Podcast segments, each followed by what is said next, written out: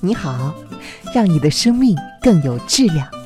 我是泽乔医生，欢迎打开今天的日常自救指南。泡脚是很多人喜欢的养生方法，特别是在冬天，泡在温暖的热水中，全身都会感到舒服和放松。那么，泡脚真的养生吗？我们又应该如何正确的泡脚呢？先来说一下泡脚到底养不养生。要想搞清楚这个问题，我们还要从人体的血管说起。我们都知道，血管是人体运送血液的管道，它分三种，分别是动脉、静脉和毛细血管。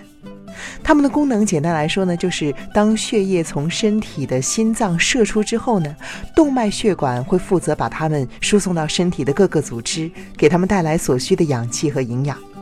随后啊，动脉中的血液呢会经由毛细血管流入到静脉血管当中，再由静脉血管负责把这些血液运送回心脏，这样呢就形成了一个血液流动的循环，使我们的身体处于健康的状态。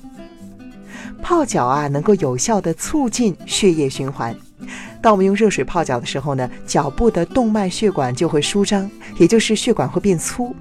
当它一旦变粗，更多携带氧气和营养的动脉血液呢，就会从心脏流到下肢，全身的血液循环得到了促进，我们自然就会感到舒服。所以啊，热水能够泡脚养生，并不是故作玄虚，确实呢是有一定的保养功效的。不过啊，泡脚虽好，但是呢，也要注意泡脚的正确姿势，才能够达到更好的功效。首先，什么时间泡脚最好呢？最佳的泡脚时间段呢是晚上九点钟左右，其实呢也大概就是在饭后的两个小时，食物基本上被消化完的时间段。因为啊，在泡脚的时候呢，血液会流向下肢，会适当减少肠胃器官的血流量。如果在饭后立即泡脚，会影响食物消化，导致消化不良。而且啊，在中医看来，九点左右呢，正好是气血比较衰弱的时辰。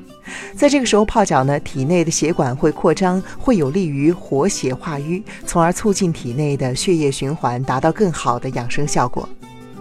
而且泡脚的时间呢，也不宜过长，一般来说半个小时左右即可。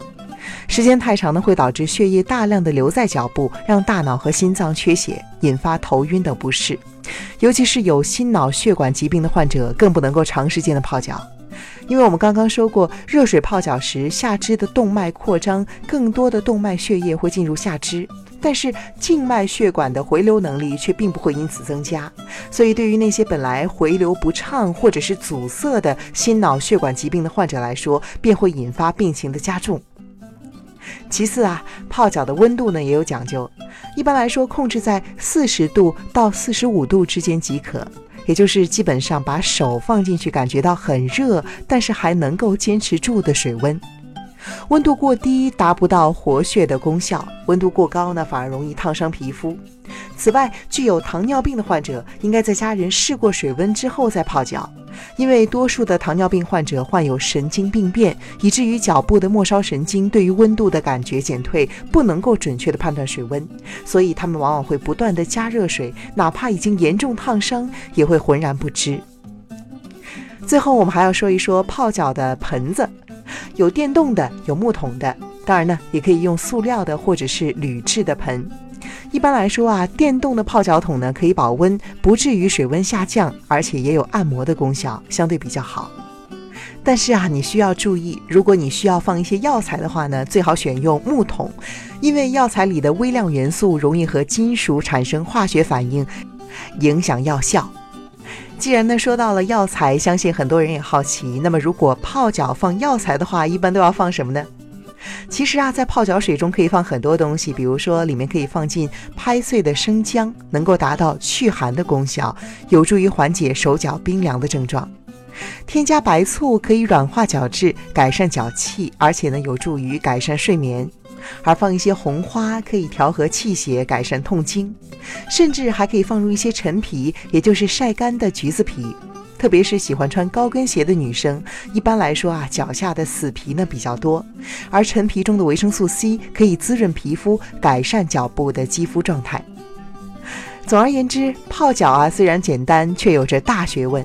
我们平时泡脚应该多注意自己的身体状况，避免踏入泡脚的误区。而且呀，泡脚呢并不会立竿见影，需要长期坚持才能够达到养生的目的。